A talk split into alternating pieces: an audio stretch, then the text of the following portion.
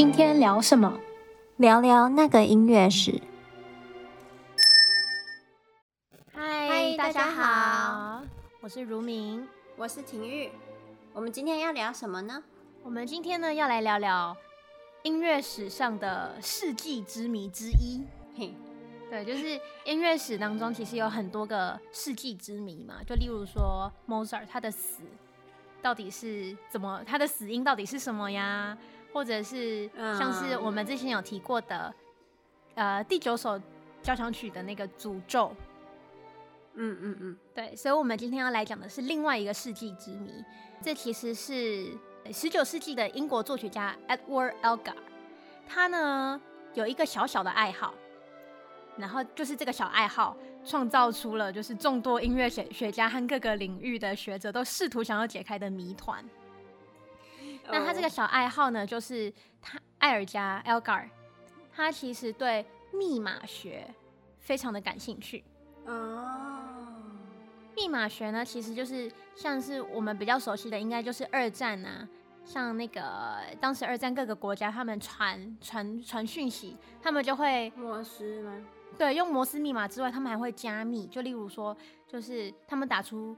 英文字 A 其实不是代表 A，它可能会是换个顺序什么的，所以就是你照那个摩斯密码写出来的字，其实你没办法阅读，你还要想办法去把它解码，你才能读懂这、oh. 这条讯息，就是以防敌军就是得到了你们传传递的讯息，然后他们就知道你们进攻计划是什么嘛。好像有的还会。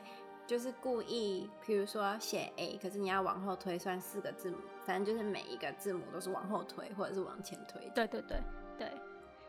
那 Elgar 他留下最有名的这个密码，就是他在一八九七年的时候，他跟他的父妻子 Alice 拜访了妻子好友 Penny 一家人。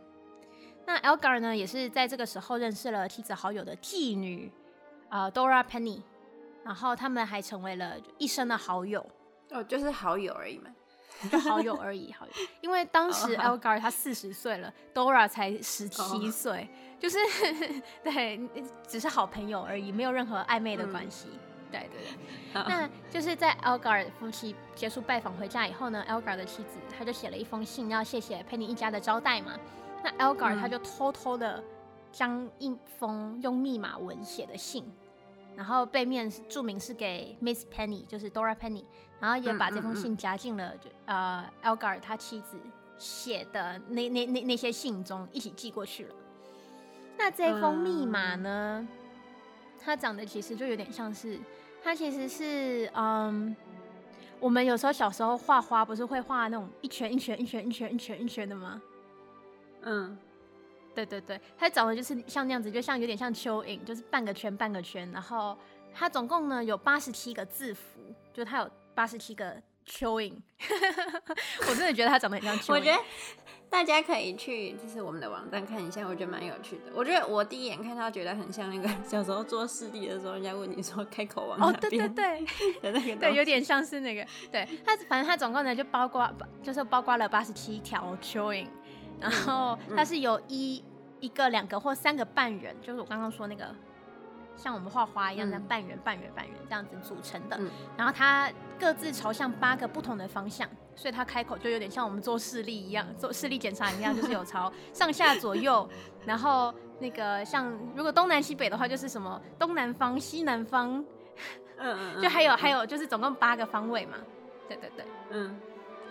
那这封信呢？我刚刚说他是在一八九七年的时候就寄给 Dora 了，可是这封信直到四十年后，嗯，Dora Penny 他才在他的回忆录，呃，Edward Elgar Memories of a Variation 这本书这个回忆录中公开，而且呢，这封信一公开就瞬间吸引了大量的关注，然后后来就被称被称为 Dorabella Cipher。哎，可是 Dora 他自己有解开这个密码吗？还是他四十年都解不开？这段密码呢，就是自从被公开以来呢，所有人都用尽各种解码的方式，可是从来没有人能够解开这段密码，oh. 包括 Dora 本人。哦、oh，好吧，对他自己，他其实他呃，好像在回忆录中有说，他对这封信一开始并没有那么的感兴趣。嗯就是他也没有说想要去深究说到底到底是什么内容这样子。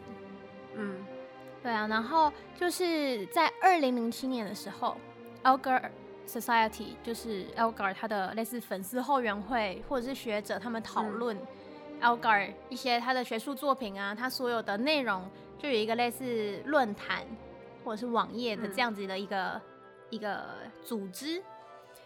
嗯。曾经举办一场 Dorabella Cipher 的解码比赛，嗯，然后虽然有几个非常有创意的解码方向，可是没有任何一个呃解释能够满足所有的条件。就例如说，就是每一句话刚好八十七个字符或者什么什么的，就是没有没有、嗯、没有人能完美的满足所有这一段密码它包含的那些就是 小秘密吧。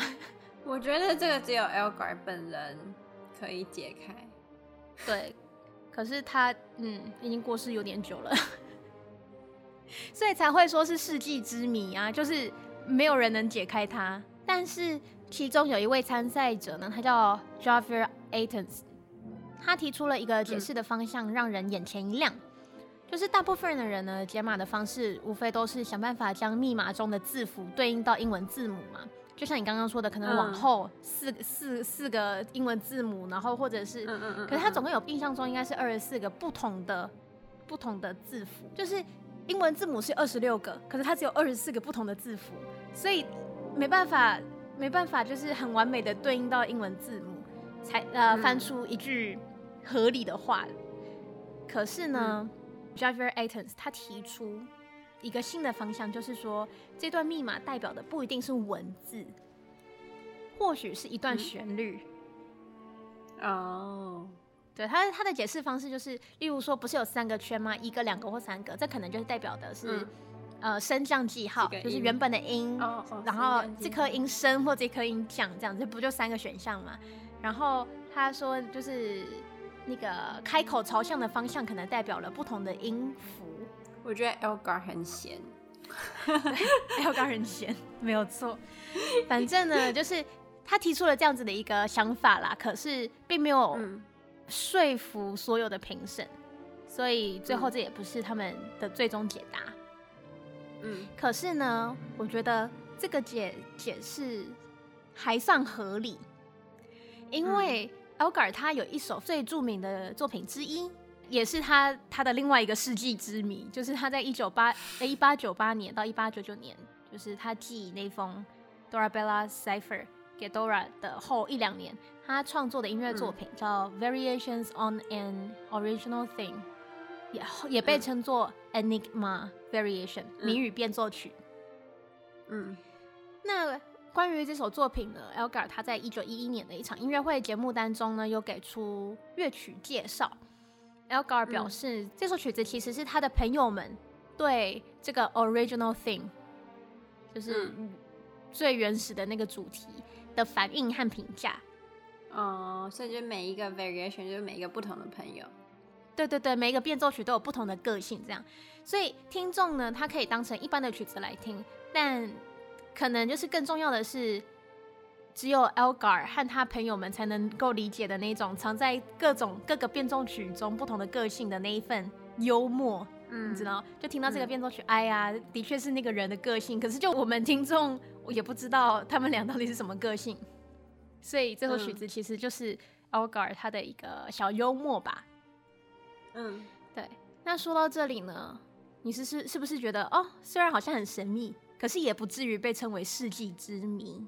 就我觉得大家应该猜得出，就是哪一首 variation 对应的是哪一个朋友吧？对啊，因为有书信往来的话，可能多多少少能推敲出来。而且他其实他其实在那个标题上都有写，就例如说他其实有一首变奏曲，就是写给 Dora 的，还有一个是写给他妻子 Alice 的。然后、嗯哦、他有写出来，他有写出来。像 Alice 的那一首呢，就是他的主题就是 A C E。它的音符的英文、oh. 英文字母就是 A C E，Alice，、嗯、就是他的妻子的缩写嘛，所以这其实也不能算是什么世纪之谜嘛。嗯，其实这个谜底，哎，不是谜底，这个谜语就是音乐的标题。这首曲子 Elgar 他自己命名的标题是 Variations on an Original Theme。嗯，虽然后世简称这首曲子为 Enigma Variation，可是 Elgar 为什么要特别强调 Original Theme？就为什么要强调是一个原本的主题，而不是直接称这个主题为 Enigma？因为没有 Original。不是不是不是，Enigma 这个字呢，它没有出现在标题上，嗯、可是它出现在谱上了，就是谱的边边角角，他曾经写过 Enigma 这样子这个单字。嗯，对，然后他呢，在呃，就是他跟他妻子私下的对话呢，也他就有一天晚上在弹琴，然后呢，他妻子就说：“哎、欸，这段旋律非常好听。”然后 Elgar 就愣了一下，说：“哼，什么什么旋律？”他可能就是无意识的在即兴，他也没有注意这样子。嗯，然后妻子就说：“你再弹一次。”然后他就再弹弹弹。妻子说：“对，就是这个旋律，很好听。”然后那个 Elgar 就称这个旋律为 Enigma。哦，对，可是这个没有，这个没有什么，就是特别的记载。就是这一段也不一定就是就是他后来写这首这首变奏曲用的旋律。他就他就说嘛，我不会解释说 Enigma 是什么意思，虽然出现在谱上了，它不应该被猜出来。可是我要警告你。变奏曲和主题之间的连接只是最简单的结构。他说的就是那个 original theme 跟后面的变奏曲，只是最简单的结构。嗯、有另外一个主题，它贯穿贯穿了整首曲子，可是它从来没有被演奏出来。哦，他还藏了一段旋律，可是这段旋律并没有被演奏出来，就是你们听不到，我们听不到，可是有一段旋律在那边。那这句话一说出来啊，呃，人天生就对秘密存有好奇心嘛。那这隐藏的旋律呢，嗯、立刻就逼疯了一众的音乐家。嗯，甚至是 Elgar 他的好朋友 Dora 都表示，他听了曲子以后失眠了好几晚。他就是一直在想说，到底隐藏的旋律是什么？嗯，然后有人就说，可能是 Elgar 他引用了 Mozart，呃，他的那个。Prague Symphony 就是它的那个 original thing 的开头两颗音，跟嗯 Mozart Prague Symphony 有一点点像，可是就那么两颗音，你要硬要解释也是可以。你知道，就是对对对。然后有人说是可能是另外一首诗歌叫 Old Long Sing，就是 Old Long Sings。可是就算 Dora 他直接直问 Elgar 本人。也没有办法从他那边得到答案，嗯，所以这就成了一个世纪之谜。就是 Elgar 他说他藏了一段旋律，可是我们听不到。嗯、我觉得这个其实有一点点，好像有点像是一个悖论，就是有一段旋律，可是我们听不到，然后大家又又试图从这段曲子、这首曲子里面找出找出那段旋律，就是这段旋律到底存不存在呢？我觉得。这个谜不能被解开，因为我觉得，如果就是我不知道，我猜的，就是他可能解开之后，大家就不觉得是就是世纪谜题，他可能就是很直白，或者是 就是哎，我搞一个恶作剧而已，你知道吗？就是他没有那么深，然后他就说哦没有啊，就是这个，然后大家就会傻眼，这样就是因为他没有被解开，所以大家都会觉得很有趣。或许吧，就是因为他解不开，所以大家才会每次说到。所以这首曲子才会成为他最出名的曲子之一。对啊，哎、欸，我觉得是另一种行销，哎，好厉害！我告诉你，这个这个推论呢，其实是 Elgar Society 的主席 Julian Lloyd Webber，、嗯、就是那个安德勒安德鲁洛伊韦伯，就是那个《Phantom of Opera》的那个作曲家，嗯、他的弟弟是 Elgar Society 的主席嘛，他就对这个世纪之谜呢、嗯、提出过他的解释。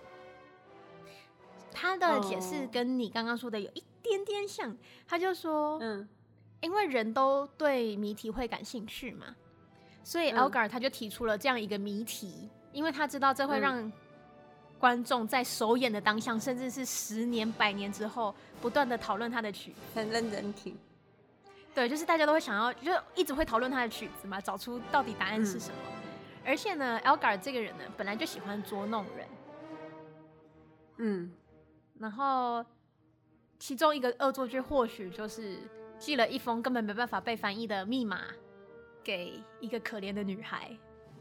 就那个 Julian Weber，他就是暗指说说不定那个 Dorabella Cipher 也只是一个恶作剧而已，嗯、根本就也没有什么密码，搞不好就是随手涂鸦。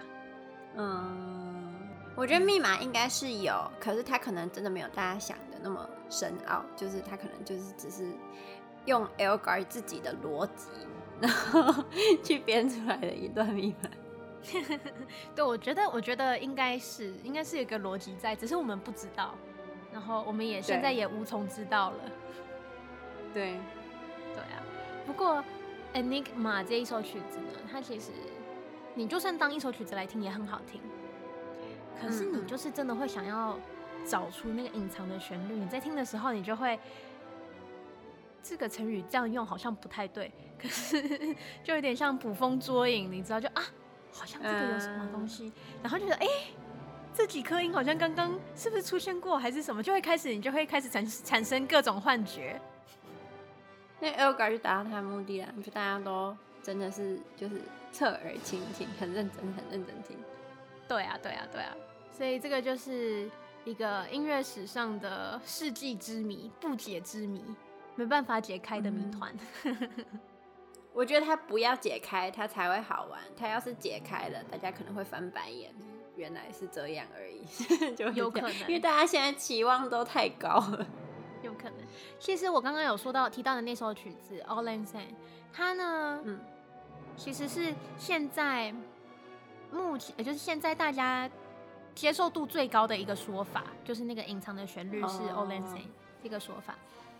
Dora 他，我刚刚不是说 Dora 他有直接质问 Elgar 本人吗？Dora 他提出的解释就是 Syne，然后他那他那时候他就有说，在回忆录录里面就有说，其实 Elgar 那时候呢就沉默了许久，就感觉好像他已经要告诉他答案了，可是后来有人来打断他们的对话，然后 Elgar 就嗯，嗯，我不说这个这这个不应该被回答，你们就慢慢猜吧。Oh. 对。我觉得就算猜对了，只要他本人不承认，大家还是不知道啊。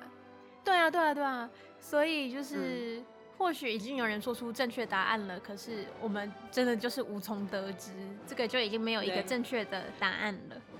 那如果大家有兴趣，觉得哎，这个谜团我一定能解开的话，也可以去听听看这首曲子，看你们能不能听出个什么所以然。对，搞不好就解开了这个世纪之谜也说不定。嗯、那我们今天就到这里，我们下周见啦，拜拜。拜拜。